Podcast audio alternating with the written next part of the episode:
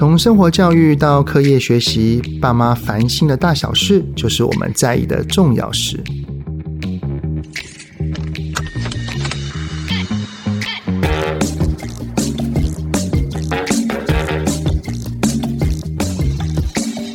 孩子放暑假了，成天待在电脑前面吗三 C 教养问题时常成为亲子冲突的导火线。中华电信特别针对家有青少年及孩童、国中、国小生的家庭，推出非常实用的服务哦。一个是色情守门员，可以守护孩童上网的安全，阻挡色情、暴力、自杀、武器、毒品以及赌博等等的六大有害网站。另一个呢，则是上网时间管理，可以保护孩童上网不沉迷，以三十分钟为单位，弹性设定上网时间。针对这两项服务都不用安装，也不用设定，只要家中有中华电信的网络，就能立即申办哦。想要了解更多的详情，请参考节目的资讯栏。这次和中华电信健康上网合作了网络安全停看听连续三集的特别企划。在最容易发生三 C 教养冲突的暑假呢，提供给爸爸妈妈一个实用的解决方案。暑假是孩子上网的高峰期，当孩子沉迷于网络上的花花世界，如何让孩子避开看到网络上的不良内容呢？孩子啊，他从网络上所获得的资讯真的什么都有，有实用的、有趣的，但是也很有可能有不适合的哦。要如何协助孩子学会避开网络上的不良内容呢？在这边跟各位爸爸妈妈提供三个实用的方法。第一个，我们要多多参与孩子的三 C 时光。平时呢，不要将孩子交给三 C 保姆，也就是把三 C 丢给孩子就不管了，而是要多多趁着孩子年幼的时候，和他一起看影片，跟他一起上网。我们就可以知道孩子他喜欢哪一些方面的内容跟喜好，我们就可以借此多多聊天，让三 C 成为父母与孩子展开对话的助手。再来，我们要教导孩子媒体的识读能力，透过之前的陪伴与对话的习惯，我们就可以借此知道孩子有可能接触到了哪一些不适合的内容。就趁这样子的机会，我们可以进一步的询问孩子啊，你知道这个内容讲的是什么意思呢？孩子啊，你是怎么看到这个内容的呢？是谁介绍这个网站给你的呢？里面写的东西似乎还不太适合现在的你，你知道原因吗？那我们一起来找一找，有没有更适合你的影片或网站，好吗？在这个资讯爆炸的时代，引导跟培养孩子具备媒体识读的能力是相当重要的。建立孩子的思辨力，让孩子长大了之后能够自己懂得判断，判断哪一些资讯来源是值得信赖的，哪一些资讯的来源只是个人的意见评论，缺乏事实基础，哪一些呢是不符合孩子浏览的有害网站。我们要让孩子。逐渐的不再需要依靠父母，最后就是当孩子越来越大之后，我们也很难一直跟在他的身旁，我们也很难知道他到底在网络上浏览了哪一些内容。如果我们一直问孩子，他可能也会觉得哦，爸妈你们好烦哦，甚至会产生亲子冲突。在科技盛行的年代，我们可以多多运用三 C 来管理三 C。在设备端跟家用网络的部分，只要是中华电信网络的用户，建议可以安装中华电信的色情守门员服务。家长也可以透过这项服务，弹性设定调整需要阻挡的网站。除了有害网站之外，还有各大社群媒体、YouTube、线上漫画、论坛等等的。我们可以依照家长跟孩子的需求自由选择，提供给孩子一个安全上网的安心环境。各位听友们，你们好，欢迎收听亲子天下的 Podcast 节目《爸妈烦什么》，我是主持人亲职教育讲师魏玮志泽吧。哎呀，好开心能够在这个时刻又能够再跟你们相会哈。因为呢，七月份暑假已经到了，孩子即将有长达两个月的时间都会待在家里，有没有感觉到有一点紧张啊？哈。不过呢，也并不是每一个家长哈都会有这些时间能够带孩子出远门。然后呢，甚至有一些家长呢，可能他们会有工作的需求，必须要上班，那就可能要把孩子放在一些安亲班啊，或者是一些营队等等的。不过呢，我想要跟大家推荐一个我个人当我的孩子还年幼的时候，好喜欢的一个地方，就叫做图书馆。那个时候呢，如果他们没事，然后我也不想出门，因为太热了，我就会把我的两个孩子呢带到图书馆里面，然后看书，然后待一整个下午。里面呢有冷气之外，还可以免费阅读很多很多的书籍，都没有时间的限制。而且啊，有的时候图书馆还会办一些有趣的活动哦。那我们到底要怎么去物尽其用，好好的来使用图书馆的资源呢？其实啊。图书馆还有很多的秘密是我们都还没有发现过的。今天邀请的来宾呢，是只要是小学生爸妈哈，应该都不陌生的。也有很多的爸爸妈妈都会来寻求这位来宾的意见。让我们一起欢迎林怡晨老师，掌声鼓励！怡晨老师你好，Hello，泽爸好，各位听友大家好，我是怡晨老师，很开心在空中跟大家相会。其实啊，我跟怡晨老师算是网友相见。哈，对不对？对对对，就是。嗯，很熟悉的网友，但没有亲自见过面。对，不过我们今天很可惜哈，因为怡辰老师家在彰化嘛，对，所以我们也算是远端的相见。那今天能够很荣幸邀请到怡晨老师，其实是因为怡晨老师你最近出了一本新书，叫做《发现惊奇图书馆》。这本书哈，连知名的图书馆馆长小编都说：“哎呀，有了这一本书，能够让自己的工作量少了。”一大半，诶，这本图书馆的书哈到底有什么样惊奇的发现？今天呢，就想要请怡晨老师好好的来介绍一下哈。我想要先问怡晨老师的一个问题，就是，其实怡晨老师你之前写的著作啊，都卖得非常的畅销，像是从读到写啊，高效时间管理课啊，年度学习行事历哈，是这一些其实都是跟。怎么帮孩子安排时间，然后怎么去写功课啊、阅读啊、考试等等的，会是有些关联性的。但是这一本，其实我知道，医生老师有新书的时候，诶，居然真的是完完整整的在介绍图书馆。我我想要了解一下您的契机是什么啊？嗯，谢谢泽爸这个问题，我觉得这个问题问得很深入，就是这一本的主旨，就像刚刚泽爸说的，呃，我历来啊出版都是可能是教育书、工具书，或者是有点时间管理这样商管书。其实这些书啊，这边。很后面的背后的核心其实就是图书馆呢。哦，像我自己从求学阶段，其实我们小时候也没有人带我们去认识图书馆。那像我自己是呃，我是民国七十年出生的嘛，那个年代其实很多都是升学主义。那那时候我就是在图书馆，其实我们都没有去利用图书馆，最多最多就是利用那个图书馆的自修室，然后读书，然后考试啊。但是我累的时候就诶好奇，就到其他楼层去看一看。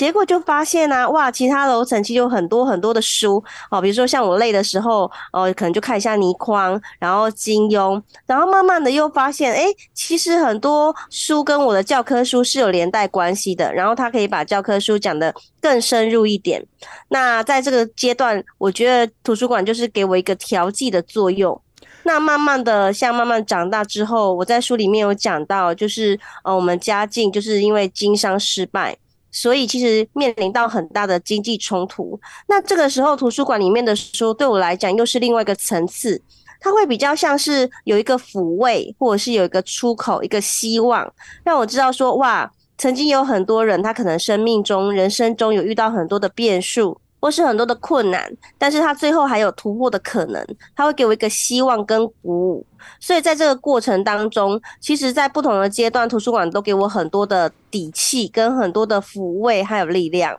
那慢慢的到当上老师，真的当老师就是很多东西都要会。像我是自己是数学系毕业，嗯，但是我呃开始当老师之后，可能要教学，可能是作文啊、语文教学啊等等等。诶，那图书馆里面很多的专业知识，它就是变成一个资料库，补足我很多就是自学的可能。所以其实我在写了前几本书之后，我就一直想要写一本书给孩子看。也许这个孩子可能他的学校没有专业的图书馆教育的老师，但是他有这一本书，他也可以了解图书馆，知道这些书怎么样运用，怎么样去查询资料，怎么样做成对他生命中或者是生活中解决问题的一个最好的帮手，所以就变成了这本书的契机。然后也很感谢，对啊，很感谢很多会者啊，还有亲子天下的伙伴帮忙，所以就出版这一本书，就是感谢让我完成这个心愿。这样听起来啊，图书馆对于怡岑老师而言，在你每一个人生阶段都带着一个非常重要的意义哈。对，所以您在前言的时候就有写到说，我的人生就是因为阅读而获得救赎，是，然后更是从长大之后更明白到，只要善用书就能够改变人生。其实刚刚医生老师讲了一大段您自己的生命历程哈，我真的觉得您很勇敢，不管是小时候还有家里的经历，特别是您把你自己的年龄报出来了，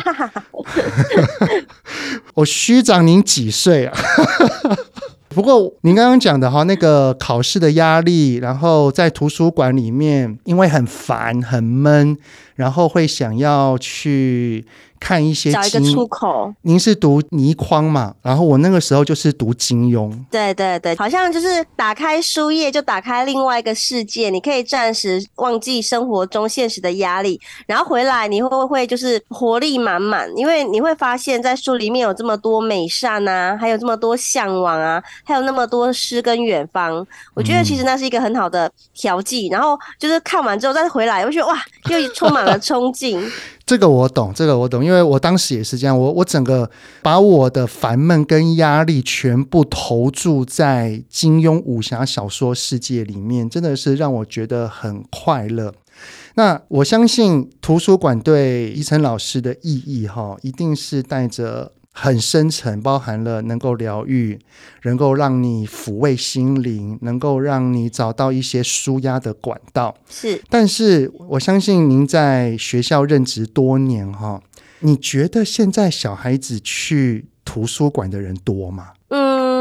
必须这样说，因为像我自己的学校。哦，我我这样说好了，像我常常担任很多其他学校的讲师，跟老师分享啊、写作啊、数学教育等等。然后每次我就会收到主任的要求，就说：“哎，一晨老师，你讲什么都可以。”然后我就会心里一惊，因为你知道这个都可以是一个很可怕的答案，真的真的。所以。对，然后我就会借故说，哦，那主任，我需要一些书，就是带给老师操作，方便到学校图书馆里面去看一看吗？那学校主任那当然是通常都会觉得非常的热心，就说好啊，没有问题这样。那其实我也有另外一个用意，就是到学校图书馆里面去看，其实就会了解这个学校的阅读的教育推广到哪一个地步，还有这个学校的学生可能需要哪一方面的支持。举例来说，我常常看到很多学校，可能它就是很多绘本。但他可能杂乱无章，然后桥梁书不多，那我就知道我今天可能要先讲一些阅读的重要性，或者是简单推动阅读的方法，让老师知道第一步。那也有很多学校是，他可能有绘本，然后桥梁书，然后小朋友也都翻得旧旧的，你会发现那个封面可能都快要脱皮了这样子。但是等到少年小说或者是知识读本，像科普类的书，就是几乎连折痕都没有，就是完全是全新的。对，而且一套就是像一块豆腐一样，就放在那边完好如初，从来没有翻过这样。那我就知道我今天要讲的就是跟怎么样带领孩子从桥梁书哦，可以到少年小说或更加深阅读量的书这样。所以其实我到各学校啊，我都觉得有点像是健康检查嘛，就是图书馆其实就是一个反映学校阅读教育最明显，而且是完全就是没有办法隐藏的一个地方。所以我就在思考啊，那像现在，比如说有时候我就会好奇问一些老师，那老师就会告诉我有诸多的困境哦，可能课内的进度太多啊，图书馆实在太远，学生可能如果下课要到图书馆去，要跋山涉水，从这栋大楼，然后穿过操场，然后再爬到四楼去，那孩子当然就是比较容易选择，可能他想要在操场上面游玩，会比较他可能会比较想要这样的配置这样。所以其实我自己观察，就是在图书馆，在学校图书馆的困境其实还蛮多的哦。例如说，可能是大校，它可能图书馆比较偏远哦，离学校学生的孩子教室比较远一些，或者是可能学校里面没有专职管理图书馆的老师哦。因为其实真的学校小学人力来讲，其实是蛮吃紧的。所以在这些困境之下，常常会听到有些孩子说：“哦，他就冲进去，然后随便抓一本书，然后就回家。到回家之后打开，诶，这本书好难哦，然后他就关起来，就刚开始就丧失了阅读的这个契机，这样子。嗯，那所以像我们学校就会因为这样子，就会可能特别安排每周有一节课是阅读课，哦，介绍一些书就对了。对，就是真的到图书馆里面去。那我们通常比如说阅读课。或者是阅读教育，其实有很多的功能，或者是有很多的目标哦。你可能要让孩子有次序性的从简单的书慢慢读到比较难的书，或者是不同类别的书，其实他阅读的方法也是不一样的哦。除了少部分的孩子不用带以外，其实蛮多学生是需要孩子慢慢带领，他才会知道说哦，原来科普书是要这样看的。它里面有很多专有名词，可能有很多小视窗，可能里面的问题你可能要稍微看一看哦。图鉴不是每页都要。你可能是有问题去查找，所以事实上，在从孩子从简单的阅读到他接触到各种不同程度的书、各种类别的书，其实他还有蛮多的细节是慢慢要让孩子知道，然后使用，然后实际去读的。哦，那依晨老师，我这样听起来哈，大概明白说，在低中年级甚至是更小的学龄前的孩子。不管是在学校的图书馆，还是一些政府机构的图书馆，应该会去参阅，去图书馆借书啊，在图书馆里面找资料啊，应该比例还蛮高的。但是可能到了高年级或者是青少年之后，就像您刚刚所说的，连一些少年小说都像新的一样。那当然因素有很多元。我会觉得，宜晨老师，你想要把这一个发现惊奇图书馆推广到家庭之间，一定有你的意涵，因为你觉得图书馆是一件很棒很棒的地方。那么，我们就先以中低年级好了，因为其实学龄前就是好好的阅读，让他去看一堆绘本啊，爸爸妈妈亲子共读啊。那以中低年级来看的话，其实，在很多家长的心中，一定会觉得说，啊，图书馆。啊，不就是借书吗？里面有很多书，我知道啊，那我就去找书嘛，去借书嘛。那黎晨老师，你觉得，如果是一个家长或者是一个孩子，他想要发现更多图书馆的惊奇，以中低年级为例好了，他要如何从你的书里面能够发现，哦，原来图书馆还可以这样运用？好哦，谢谢泽爸提问哦。我觉得其实这本书出版到现在，我也收到蛮多老师跟家长的回馈，他们也是非常惊讶，就是很多家长他可能哎，原来图书馆还可以这样子使用。那我们就是看到这一本书，它其实分成三个部分，第一个就是最简单，大家就知道可能借书啊、找书啊等等的，就是基本的图书馆运用。那到第二部分，其实就是到怎么样去找到一本书。哦，例如举例来说，像二年级的课程里面，我们就会需要孩子去找到一些，诶，怎么样使用植物，或者是找到一些哪些点心是米制品。那其实你就会发现，孩子在这样子这么多书，可能呃两万多本书的图书馆里面，你要去找一本这样的书，诶，他可能。你没有适当的引导，他一定是找不出来，因为可能孩子只有光看书名，或者他可能也不知道怎么样去下关键字。哦，所以像这一本书里面就有讲到说，诶，我们可以先从关键字里面去找。怎么样缩小范围？关键字是可能它的字数要越少，它找得到的东西会越来越多。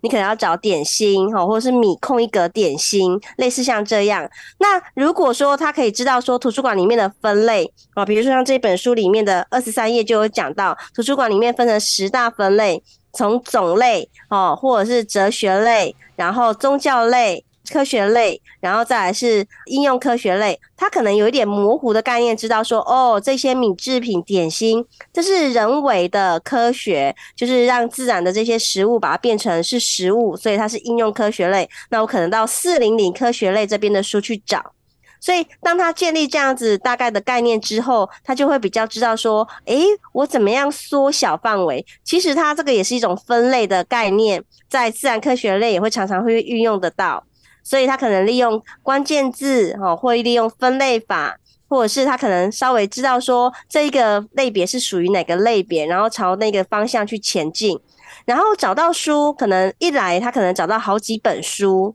接下来找到书之后，他就可能还要再去看一下目录，哪一本书比较切合他的使用需求。哦，所以大家可以这样听完之后，大家知道说，诶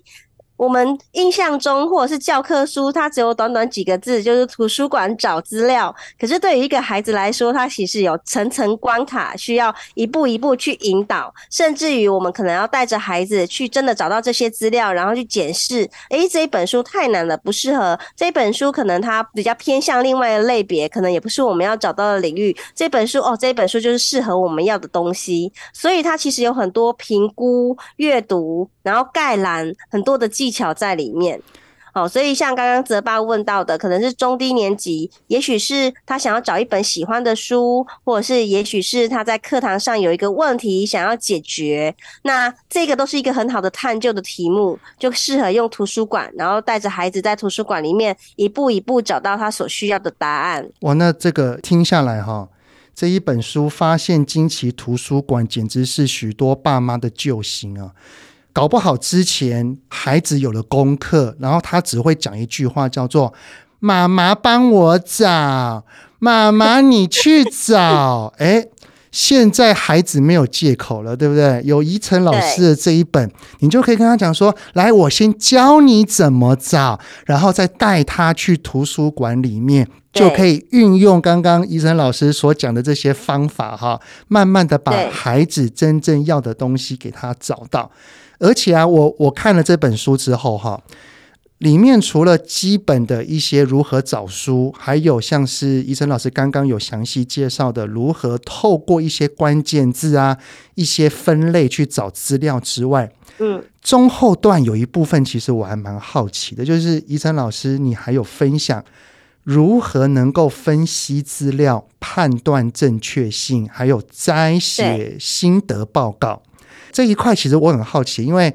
因为我儿子现在已经是国中了，国中的孩子，老实讲哦，都不一定具备这样子的能力，因为这样子的能，的 因为这样子的能力已经真的完全比较符合一零八课纲的自主学习的基本概念呢。是真的，所以这本书出版之后，就很感谢那个蓝伟莹老师，他就说他觉得这本书也很适合国中老师带着国中孩子去看，就是像刚刚泽爸讲的，就是找到资料，然后判别这个资料是否正确，然后怎么样把它写成报告，或者写成心得，或者是运用这些资料去解决问题，它其实是比较后端性的。所以真的图书馆如果真的善用得当，我真的觉得，如果我们真的是学校是一个很重视知识的场所，那图书馆就是最重要的那个心脏。那怎么样让这些资料好找，然后让孩子可以找到，然后运用？那这不是就是最重要的学习跟素养吗？没错。那可不可以请怡晨老师大概举一个简单的例子，就是例如说，孩子他想要再找一个资料，然后他要如何运用图书馆的资源去分析，然后判读，然后做成一个心得报告？好，比如说像我们刚刚举的那个例子，哎，我在图书馆里面找到，哎，可能是植物的用途有哪些？那你可能这样植物的书有好多嘛，所以我们第一步其实就是要带着孩子，这个过程真的是会比较辛苦，可是真的大家要相信，就是经过这种辛苦的过程，孩子的能力才真的会成长。重要的东西都是需要心血去去慢慢萃取出来的。所以，当我们找到很多本书之后，哎，我们首先就可以教孩子说：“哦，这一本书哦，植物图鉴，它可能跟我们要找的哎，植物的使用方法可能就比较不一样。它可能是一本认识植物的书。那如果另外一本书叫做植物用途，那这一本书就可能比较适合，或者是植物药用，哎，它可能就是药学方面的使用。所以，光从书名，我们就可以慢慢聚焦，慢慢说说说。那在这个过程当中，其实孩子对于整个知识的体系会有一个完整系统的。概念，他会比较知道说，诶，我的东西，我要找的东西跟这个东西有没有一样，是不是相符？哦，这可能不一样，它的范围比我大。慢慢的，他就会有那一种就是比较，然后连集、交集的概念。然后慢慢的呢，也许我们就找到一两本书，好，然后我们就开始要去思考说，呃，可能我们就要用利用这一个六合法，然后让孩子去思考报告的目标是什么，然后呃，要呈现给谁看。然后可能在哪些范围里面，然后这个资料是多久的，我们就可以看一下这个一本书哦，这个可能是最近才出版的，你就可以去检视这个资料的新与旧是不是适合我现在引用，那资料的作者是谁？然后最后我怎么样知道这个资料是正确的？然后再来资料里面我们可以怎么样去引述它？所以像他有这样子大概的概念之后，他把它写成一份报告，就会比较聚焦，然后就可以把它完成。所以像这本书里面有写到怎么样摘要哦，利用六合法怎么样摘要，然后也有呃举例一个。就是旅游的报告，然后利用像概念图啊，然后再利用文字啊，再用照片啊。那现在的孩子其实他也有很多种方式，你可能做成纸本的报告，你也可能做成一个影片的报告，或者是你可以用做成一个简报的报告。那其实它的中心核心的概念都是一样的。那这过程就是怎么样找到这些资料的过程，然后怎么样把它变成一个。告诉别人哦，纸本的报告啊、影片呐、啊，或 PPT 呀、啊，哦，这这个部分就是核心找到了，那方式就是看需求，然后有不同的方式可以呈现。哇，太完整了，非常谢谢医生老师这么详细的介绍。你刚你在讲的时候，我手边也正好有一本你的这个书，然后我也跟着你刚讲的这样去翻阅。的确，这样子的过程会让孩子有一个自发性的思考。会思考的孩子才会写出独创性的东西。我我觉得哈，哦，宜晨老师会想要把这一个从如何找书、如何找资料，然后做成一份报告，写的这么的详细，是不是你已经受够了现在孩子写的报告？我要开玩笑了，应该是说没有，应该是我这二十年其实一直在带孩子做这个过程，然后我就会很清楚的发现，这孩子这样做过之后，他真的成长很多。嗯，举例来说，可能暑假有时候你就问孩子说：“哎，你假日跟爸爸妈妈去哪里玩？”他就说：“我们去泡温泉。”然后他说：“那你是去哪里泡温泉？”不知道哪个县市，不知道往北还是往南，不知道。他就只有负责上车，然后下车，然后泡温泉。所以大家可以想见，像这样子完全都没有自己想法的孩子，他到课业上方面，他遇到困难就很多。因为我们其实我们的课业跟我们的学习跟生活都是相结合的。他从北到南，他很多部分都不知道，所以到课程内容、教科书，他都硬要每一个字都要把它死背下来，因为他之前从来都没有留心过。但如果你说你真的让他这样子去做哦，比如说你暑假作业做一个旅游报告，他就会告诉你啊，诶，照着。这本书哦，原来他去澎湖跟谁，然后什么时间，然后澎湖有什么特色哦，花岗岩什么什么，那花岗岩的行程是什么？哇，你看就非常的有深度，这孩子就是变成一个有感觉，然后会思考的孩子，嗯、他眼睛的那个光芒是完全不一样的。我就是因为在这很长的二十年的教学过程中带过孩子，这个过程会很辛苦，但是只要带过一遍。那孩子就懂得会思考，就活过来了。所以我就很希望大家可以知道说，诶，我这些方式分享就是比较简易版的。那大家可以就是加深，然后带着孩子去做过这样深层的思考，找寻资料，然后反刍，然后再把它呃展现出来的历程，让孩子跟这个世界接轨，然后开始会思考。真的，因为其实像现在 ChatGPT 出来之后，哈。很多人已经在思考着说，到底要怎么样才不会被 AI 所取代？要能够不被 AI 所取代，最重要的几个条件，第一个一定是要有思考能力，要独创性，而且要拥有正确判读的能力。是，要不然真的 Chat GPT 根本常常都是在一本正经那个乱讲话，胡说八道。对对啊，不过现在有很多的困境是来自于哈，我们台湾的教育环境包含了，特别是高年级跟国中，还是以偏考试取向。于是很多的孩子可能前期并没有像宜晨老师你刚刚所说的有去扎根。然后呢，到了高年级跟国中之后，他的学习的东西变深又变广的时候，光是要读课本的东西都累了。对，如果要他做一份报告，他只会有一个念头，就叫做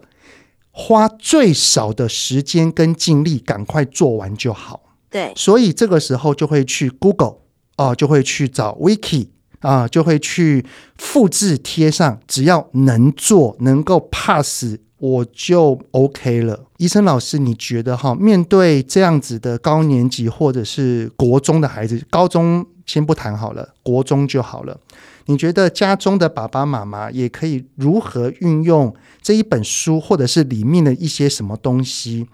比较能够引导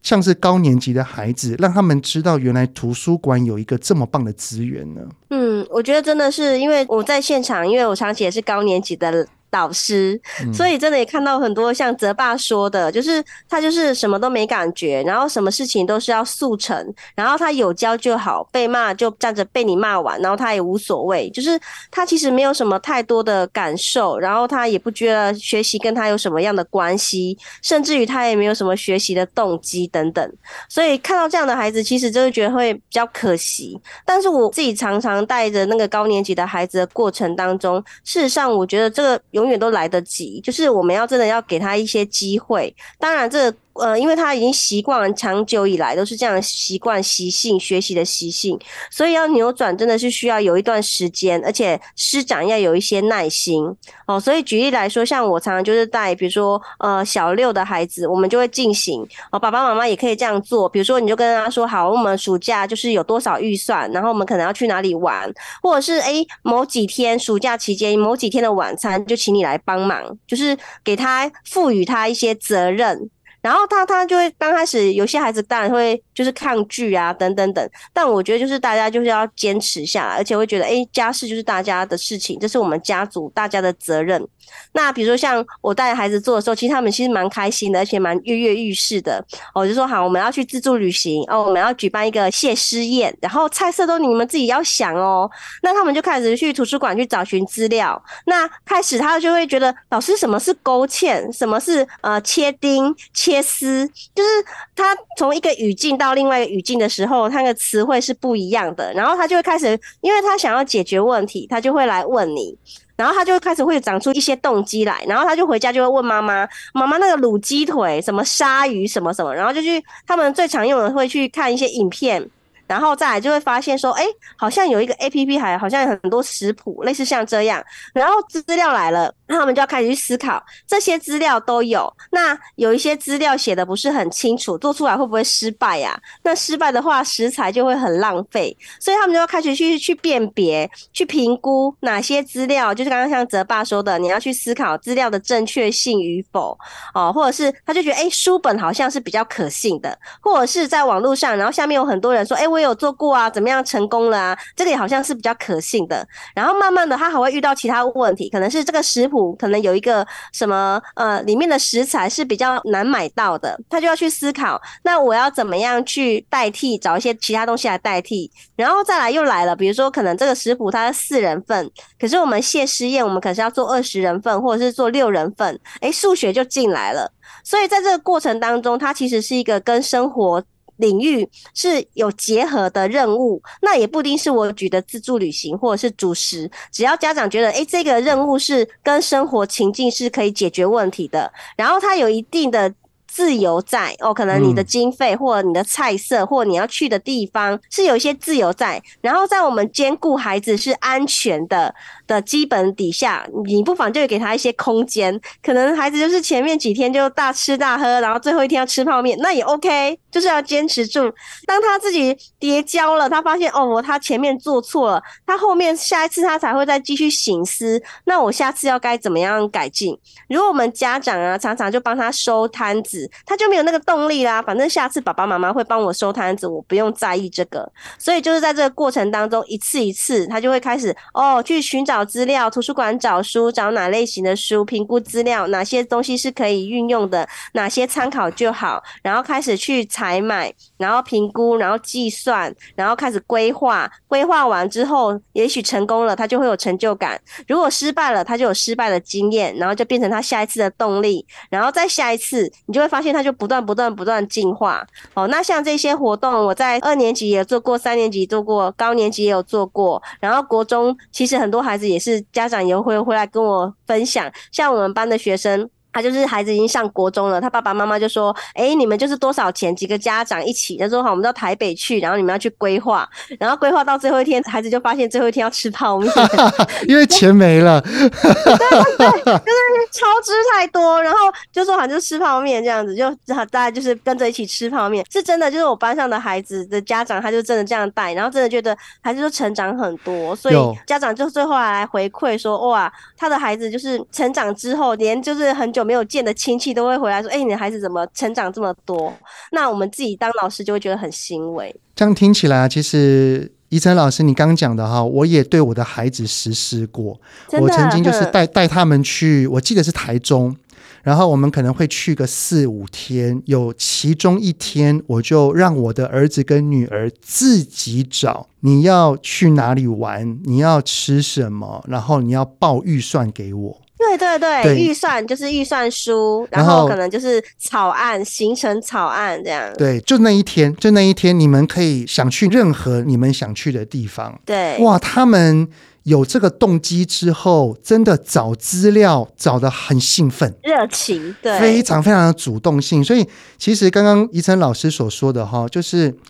如果要引导高年级或国中的孩子，其实图书馆它是一个资源而已。我们并不是要去逼孩子去图书馆，或者是逼他去看书，而是要先去点燃他要去做某方面的动机。对他的兴趣或喜好，或者是我们家家庭里面的一个呃可能要解决的问题啊，或者是一个大的专案啊，都可以。只要有了动机，不管是 Google 也好，网络资源也好，或者是询问人也可以。图书馆也是一个能够让孩子他能够找到他要的内容的工具。如果当孩子说“妈，我在 Google 这边找不到什么”，诶，这个时候我们就可以把这一本伊晨老师的书《发现惊奇图书馆》，然后给我们高年级的孩子说：“诶，孩子啊，这一本书你可以看一看。其实搞不好我们家旁边附近的图书馆有更多你要的资源哦。这样子就可以带给孩子一些方法。”引导他去知道，原来图书馆里面有很多很多的宝库。对，而且他的资料是更完整严谨的。没错，那听起来哈，不管是怡晨老师小的时候啊，还有不管是现在已经是老师了，你跟图书馆的渊源真的是非常的深厚。那你曾经有看过图书馆有办过什么有趣的活动吗？我我我先跟怡晨老师分享。嗯我觉得图书馆办过最棒的活动，就是邀请我去演讲。这的确不错，真人图书馆。对对对，我我其实还蛮常去很多台湾各地的图书馆，然后我一去，然后就真的那个时候好有趣哦，只有少数。部分的家长知道我要来演讲，然后就会过来，然后很多的都在远远的，他们带着自己的孩子，然后那边边陪孩子看书，然后边听我讲的内容，然后越听，然后可能越觉得不错，然后就慢慢慢慢的往前。嗯，呃，这个我我是我自己的经验，我觉得这一段很有趣。那银生老师，你有看过什么图书馆办过很有趣的活动吗？对啊，我觉得泽爸这个是很棒诶，因为有时候我们书可能就是讲一部分而已，那有的时候在现场直接的交流啊，然后交谈，其实可以让读者对于书更深的体会。所以像这种真人图书馆，我就觉得真的是超棒的。如果是有作家哦，或者像就像泽爸这样著作等身，然后或者是有一些实际的经验的作者，然后到了现场，哇，那真的是听一席话，就等于是把里面书中的精华全部都吸收了。我觉得。这真的是看书最高的境界。那另外其他我其实还蛮喜欢，比如说像我认识很多在图书馆，就是小学图书馆工作的伙伴啊，哦、呃，像傅密会阿密老师，他就曾经就是在图书馆里面办，就是在图书馆过夜。哦，我觉得这也很不错。对，在小学图书馆，因为木头地板，然后可能在过程当中，他们就会用一些书，然后做一些活动，可能是密室探险呐、啊，然后那答案就是在书里面，然后我们整个晚上就是借由这一个活动，然后翻遍一些我们可能比较少接触过的书籍，然后从书里面去找到答案，然后变成闯关的资料，然后闯下一关。我觉得这个也很不错。然后像我觉得这最近就越来越多图书馆就有很多生活化跟民众接轨。像我认识像馆长小编，他也会办很多很特别的活动，比如说呃，在图书馆里面就是书展，配合多肉的植物，然后办一个自己来种多肉，或者是就是哎。分享一些可能修维修电器，然后大家就是邀请那个修电器的伙伴来，然后跟大家分享怎么样简单的修理大家的电锅啊，然后吹风机啊、电风扇啊。我觉得这个真的是让图书馆不是只是一个放书的地方，而是它就是真的让这些资讯跟我们的生活有关系，然后真的解决我们生活中的问题，然后就觉得哇，图书馆就真的是火起来了。真的，那亲子天下这边呢也。有一个搭配十五周年的 Open 图书馆特展，就是邀请了超人气绘本的各个角色，直接可以跟孩子面对面，然后把阅读立体化，还有很多的作家都会在里面啊。不知道怡琛老师有没有知道？因为您的这一本书的封面哈。就有介绍这个 Open 图书馆，有啊有啊，就是很幸运，今年刚好就是亲子天下第十五周年庆，然后他们在八月四号到二十七号在台北松烟文创园区。我相信很多家长，因为我们很多孩子其实从小都是看亲子天下书籍长大，像奈玛老师的阿古丽呀、爱哭公主啊，还有达克比呀，还有佐罗莉呀。